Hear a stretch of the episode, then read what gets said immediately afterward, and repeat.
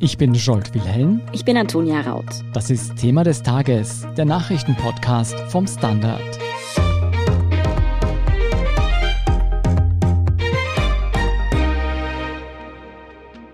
No verdict can bring George Perry Floyd back to us. But this verdict does give a message to his family that he was somebody, that his life mattered, that all of our lives matter. And that's important. Kein Schuldspruch kann George Floyd zurückbringen, aber dieses Urteil ist eine Erinnerung daran, dass sein Leben Bedeutung hatte. Mit diesem emotionalen Statement trat Jerry Blackwell, der Staatsanwalt im David Chauvin-Prozess, am Dienstag nach der Urteilsverkündung vor die Presse. Wir alle haben noch die schrecklichen Bilder im Kopf, die um die Welt gingen.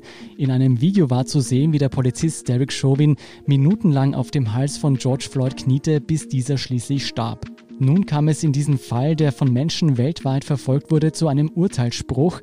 Derek Chauvin wurde in allen drei Anklagepunkten für schuldig befunden. Welche Bedeutung dieser Urteilsspruch jetzt hat und ob sich dadurch auch etwas am Kernproblem, nämlich dem strukturellen Rassismus und der Polizeigewalt in den USA ändern wird, darüber sprechen wir heute mit Bianca Blei vom Standard. Bianca, nur zehn Stunden lang haben sich die Geschworenen beraten, bis sie zu dem Schluss kamen, Derek Chauvin ist schuldig. Hat dich dieses Urteil überrascht? Überrascht ist vielleicht das falsche Wort. Es war definitiv nicht sicher, dass es zu einer Verurteilung kommt. Die Erfahrung anderer Prozesse im Zusammenhang mit Gewalt durch Polizisten in den USA haben einen da vorsichtig werden lassen. Also überrascht vielleicht das falsche Wort, aber es war einfach nicht sicher, dass es so ausgeht. Chauvin wurde ja gleich in drei Punkten für schuldig befunden. Für alle, die mit dem US-Rechtssystem jetzt nicht so vertraut sind, was bedeuten denn diese drei Anklagepunkte genau? Also Chauvin ist wegen Totschlags sowie Mordes zweiten und dritten Grades schuldig gesprochen worden. Totschlag gibt es ja auch in unserem Rechtssystem, auch wenn das ein bisschen anders mhm. gehandhabt wird bei uns. Aber der schwerste Schuldspruch ist definitiv Mord zweiten Grades. Das bedeutet, dass ein Opfer bei einem tätlichen Angriff gestorben ist der Tod aber nicht mit Vorsatz herbeigeführt wurde. Mhm. Das dritte, was da noch mitspielt, ist eben der Mord dritten Grades. Da wird nicht von Vorsatz ausgegangen, aber davon, dass es ein grob fahrlässiges Verhalten gab und man geht auch davon aus, dass es eine moralische Verkommenheit des Täters gibt. Mhm. Zentral im Prozess war natürlich jenes Video, das vor knapp einem Jahr um die Welt ging. Darauf ist neuneinhalb Minuten lang zu sehen, wie der Polizist auf Floyds Hals kniet und dieser schließlich stirbt. War der Fall damit für die Anklage sozusagen wasserdicht? Oder hat die Staatsanwaltschaft auch abseits von diesem Video einen guten Job gemacht, sodass der Fall wirklich so auf den Boden gebracht werden konnte? Also wasserdicht was mit dem Video sicher nicht, das kann man so nicht sagen. Ich erinnere an den Fall von Rodney King im Jahr 1991. Auch damals gab es eine Videoaufnahme, die gezeigt hat, wie vier Polizisten auf den schwarzen Taxifahrer in Los Angeles eingeprügelt haben. Doch die Beamten sind damals freigesprochen worden. Also da hat die Anklage schon auch rundherum einen guten Job gemacht. Mhm.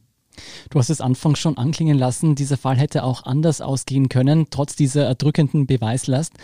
Was hat denn diesmal den Unterschied gemacht im Vergleich zu den vielen anderen Fällen, wo Polizisten freigekommen sind?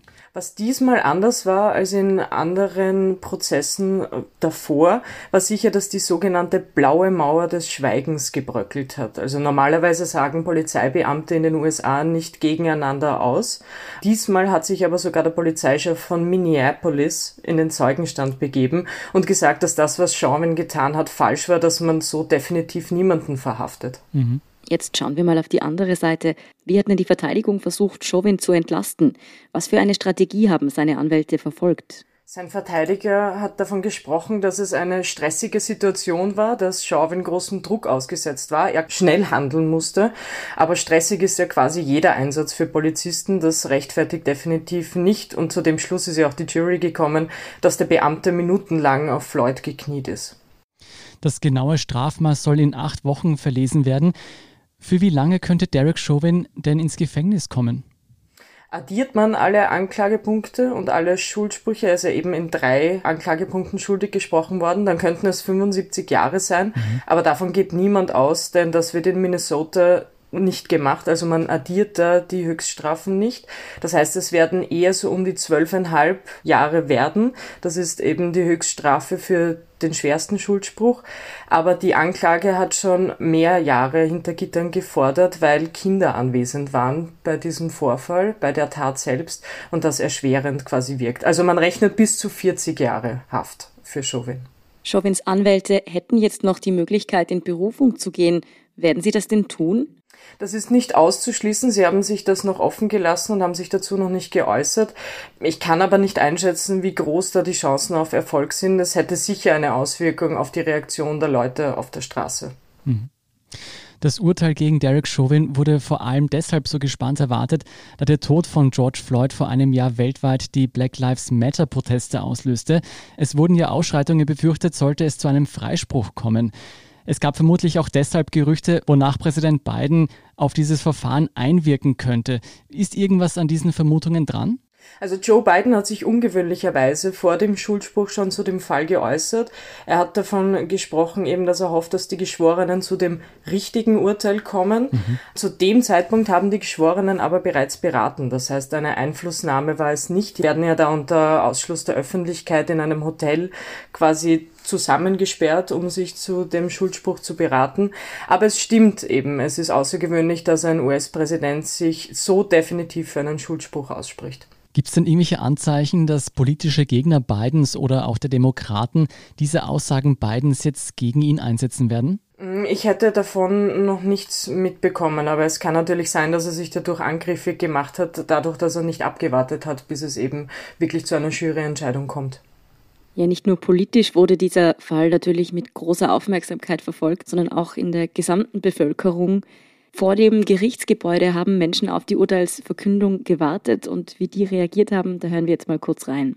We can finally breathe. We can, yes. We've been waiting to we've been, we've been waiting a long time. It was all emotion. I don't think anybody expected this. It's unbelievable. I don't know if I should feel happy. I feel grief, but I feel happy that Derek Chauvin is being held accountable for the crime that he committed. Bianca, wie würdest du die Reaktionen auf das Gerichtsurteil im Derek Chauvin-Prozess denn zusammenfassen?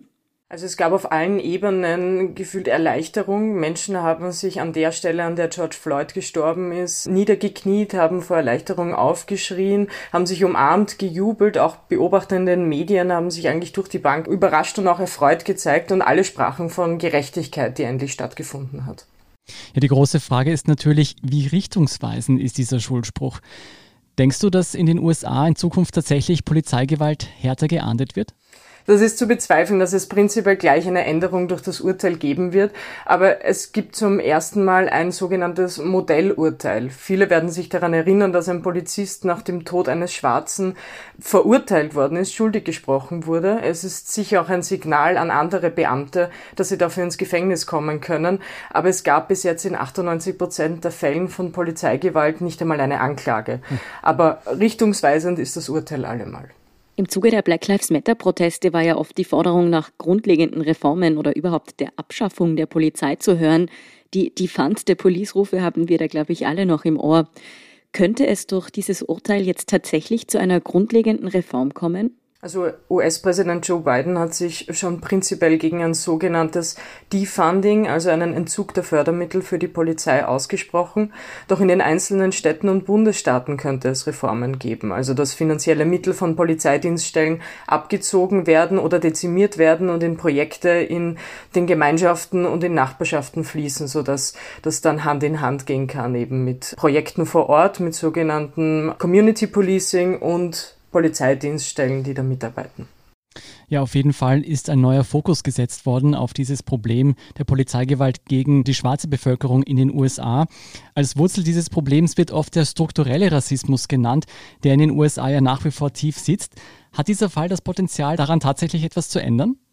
Er hat sicher für Aufmerksamkeit für das Problem gesorgt. Also die großen Nachrichtennetworks haben gestern ihr laufendes Programm unterbrochen, um von diesem Schuldspruch zu berichten.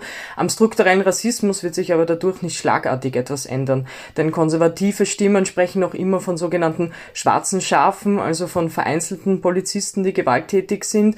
Aber wenn es keine prinzipielle Anerkennung gibt, dass es ein Problem gibt, nämlich in der Gesellschaft und somit auch in der Polizei, was Rassismus betrifft, dann wird sich nichts ändern. Trotzdem sehen viele jetzt dieses Urteil natürlich als Schritt in die richtige Richtung. Vielen Dank, Bianca Blei, für deine Einschätzung. Danke euch. Wir sind gleich zurück.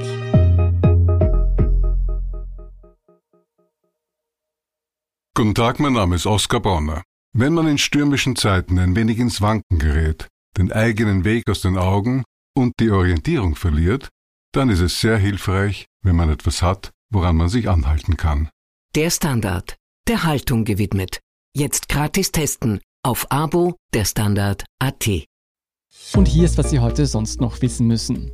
Erstens, schon wieder beschäftigt die Staatsanwaltschaft das Handy eines hohen Politikers. Das Diensthandy des burgenländischen Landeshauptmanns Hans-Peter Doskozil wurde von der Staatsanwaltschaft beschlagnahmt und die Daten gesichert. Hintergrund sind die Ermittlungen rund um die pleitegegangene Kommerzialbank Mattersburg. Es steht der Verdacht im Raum, dass Doskozil im U-Ausschuss des burgenländischen Landtags zu der Causa falsch ausgesagt hat. Der Chef der Finanzmarktaufsicht Helmut Ettel und er hatten dort ihre Kommunikation rund um die Schließung der Bank unterschiedlich beschrieben. Auch Ettels Handy wurde beschlagnahmt. Die Auswertung der Daten dauert in beiden Fällen noch an. Zweitens, die Europäische Arzneimittelbehörde EMA geht von einem Zusammenhang zwischen seltenen Hirnvenenthrombosen und der Corona-Schutzimpfung von Johnson Johnson aus. Sie betont aber, dass der Nutzen des Impfstoffs weit höher sei als das Risiko. Auch bei der Schutzimpfung von AstraZeneca kam es ja zu vergleichbaren Nebenwirkungen. Die genaue Ursache für die Blutgerinnsel ist noch nicht geklärt. Drittens, die EU hat sich endgültig auf eine Verschärfung des Klimaziels für 2030 geeinigt. Bis dahin sollen die Treibhausgase um mindestens 55 Prozent unter den Wert von 1990 gesenkt werden. Bisher hatte ein Ziel von minus 40 Prozent gegolten. Bis 2050 soll die EU dann klimaneutral sein. Österreichs Klimaministerin Leonore Gewessler bezeichnete den Beschluss als einen Meilenstein. Den Grünen im Europaparlament geht er dagegen nicht weit genug. Ich atme schon mal durch. Und viertens, für viele Fußballfans ist es eine gute Nachricht, die Super League kommt wohl doch nicht. Ein Zusammenschluss aus zwölf Vereinen hatte ja angekündigt, mit einer neuen Art VIP-Liga, also der Super League, starten zu wollen. Dadurch wären die Vereine und die Spieler wohl aus zahlreichen anderen Ligen geflogen, auch aus der Champions League beispielsweise. Deshalb machten sechs Vereine nun bereits einen Rückzieher. Damit wird's wohl doch nichts mit der Super League. Bin trotzdem gespannt, wie es da weitergeht. Mehr dazu und die aktuellsten Informationen zum weiteren Weltgeschehen finden Sie wie immer auf der Standard.at. Um keine Folge von Thema des Tages zu verpassen, abonnieren Sie uns bei Apple Podcasts oder Spotify. Unterstützen können Sie uns mit einer 5-Sterne-Bewertung und vor allem, indem Sie für den Standard zahlen. Alle Infos dazu finden Sie auf abo.derstandard.at. Und wenn Ihnen unsere Arbeit gefällt, schreiben Sie uns gerne eine nette Rezension. Verbesserungsvorschläge und Themenideen schicken Sie uns am besten an podcast.derstandard.at. Danke für Ihre Unterstützung. Ich bin Antonia Raut. Ich bin Scholt Wilhelm. Baba und bis zum nächsten Mal.